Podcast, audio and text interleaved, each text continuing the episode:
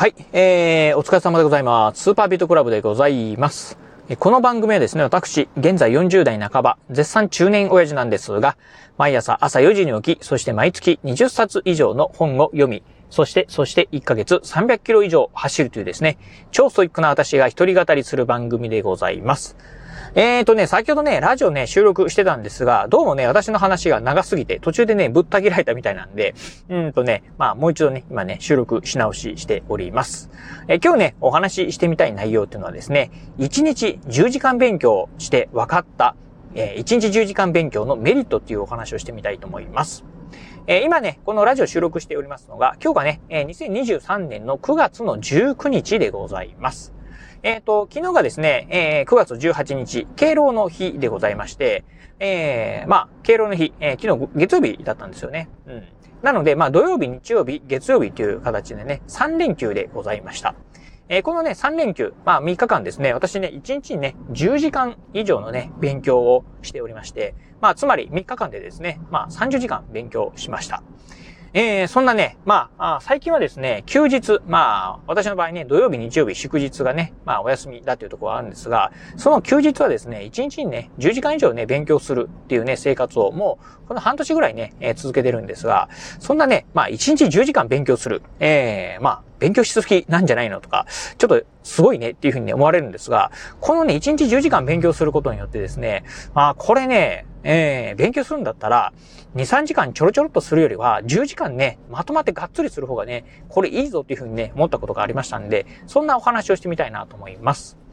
まあ、10時間ね、えー、勉強することのね、メリットっていうところですね。まあ、実際ね、1日10時間勉強してみて、えー、分かったことをですね、いくつかね、お話してみたいなと思うんですが、まあ、まずね、一つはですね、うん、そうですね。まあ、1日10時間で、10時間というかね、まあ、長時間勉強することによってですね、心のね、余裕ができるというところでございます。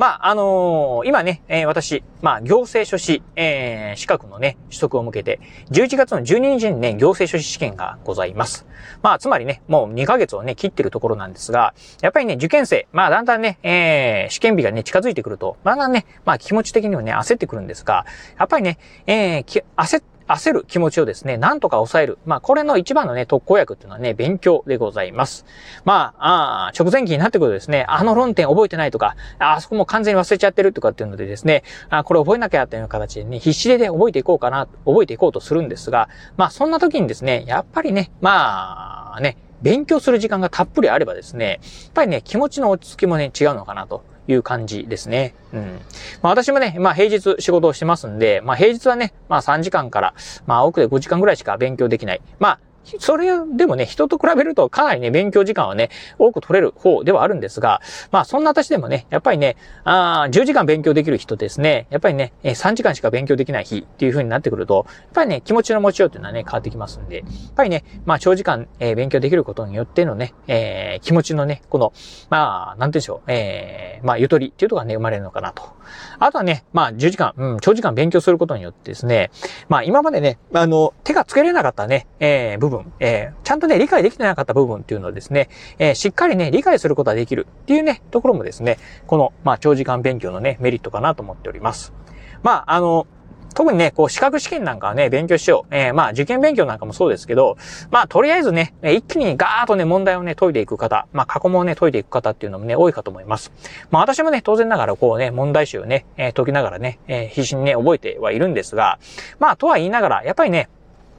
丸暗記だけじゃね、えー、なかなかね、まあ、あの、記憶に定着しないっていうね、こともね、あろうかなと思います。まあ、そういった時にですね、やっぱりね、まあ、どうしてね、こういう答えになるのか、まあ、どうしてね、こういう、まあ、公式になるのかっていうね、えー、そこ、まあね、えー、理解しておかないといけないっていう部分がね、あろうかなと思うんですが、どうしてもね、時間がないとですね、まあ、丸暗記にね、走ってしまうと。あいうところあろうかと思います。まあ、その辺がね、やっぱりね、えー、長時間、えー、時間ね、勉強時間ね、避けるということはですね、まあ、あしっかりね、えー、理解する、え、ことが、え、まあ、理解するためにですね、時間をね、費やすことができる。ではありますんで、まあ、長いスパンを見るとですね、丸暗記よりかはですね、まあ、ちゃんとしっかりね、理解できるっていう方がですね、えー、合格へのね、近道だったりするのかなと思いますんで、まあ、この辺なんかもね、やっぱりね、長時間勉強のメリットかなと思います。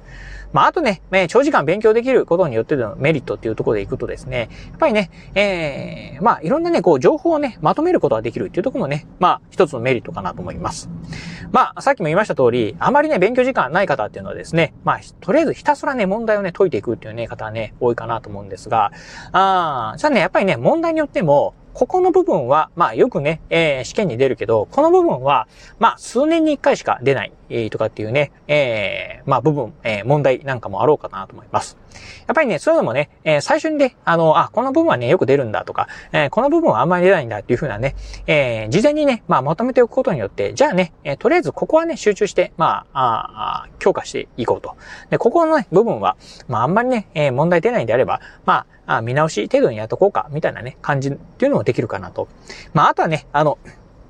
まあ、えー、そのね、えー、取り組むね、まあ、試験とかですね、まあ、全体をね、俯瞰してみるですよね。えー、例えばね、まあ、エクセルとか、スプレッドシートにですね、まあ、全体のね、えー、まあ、問題なんかをですね、だーっとこう、まあ、あね、え入力したりとか、あとはね、大きめのね、ノートなんかにね、全部ね、書き出してみると。で、えその中でね、自分が理解しているところ、理解できてないところっていうのをですね、こうね、まあ、丸抜とかね、丸抜三角とか色をつけながらですね、まとめていくことによって、まあ、なんとなくね、え、全体的に、あ、自分はね、ここは弱いんだっていうところもね、見えてくるかなと。いったのもですね、やっぱりね、こう、長時間、時間、えー、まあ、勉強にね、えー、時間をね、割くことができるっていうところのね、メリットなんじゃないかなと思うところですね。うん。まあ、なんでもね、あのー、その、机に向かってですね、えー、ひたすら問題を解いていく、え参考書を読むっていうのがね、え勉強というわけではなくて、そういったね、まあ、あなんて言うんでしょう。まあ、あいろんなね、こう、まとめ、整理をするっていうのもですね、一つの勉強になろうかなと思いますし、まあ、まとめてる時にですね、まあ、やっぱり記憶していくっていうところもあろうかなと思いますんで、こういうのもね、一つのね、勉強なんじゃないかなというふうに思うと、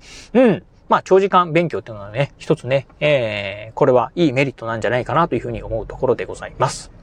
まあね、えー、ただ、まあ1日ね、10時間勉強するっていうふうにね、えー、言うと、まあ、ちょっとね、そこまでね、勉強するのはね、えー、大変だよというふうにね、思われる方もいるかもしれませんが、まあ、これはね、えー、実際に私のね、経験、えー、経験値でいくとですね、慣れ、完全に慣れですね。うん。私もね、えー、行政書士試験、えー、行政書士のね、資格を目指すぞって言ったのがね、まあ今から1年と1ヶ月ほど前でしたが、えー、それまでね、ほとんど勉強してえー、勉強した経験なんてね、ありませんでしたので、まあ、机にね、30分向かうのもね、辛かったんですが、まあ、あ毎日ね、コツコツコツコツ、まあね、勉強を続けることによってですね、1時間、えー、30分が1時間に伸び、そしてね、1時間が、2時間に伸び、えー、3時間に伸び、5時間に伸び、えー、そしてね、まあ10時間やってみようと思ったらですね、できるようになりました。まあ、あ最初はね、ちょっと苦痛かもしれませんが、あのー、まあ、コツコツコツコツね、えー、毎日継続してるとですね、まあ慣れてくるなっていうのもありますし、まああとね、最終的にはね、やっぱりね、自分のね、まあ、意志、まあ、威力、えー、意志っていうところがね、強いかなと思います。まあなんでね、えー、この勉強してるのか、あ自分にはね、えー、こういうね、目標があって、絶対にね、えー、この目標を達成したいんだっていうね、強い意志があればですね、うん、まあ、できるんじゃないかなと。逆にね、そこまで意志がない。まあ、あの、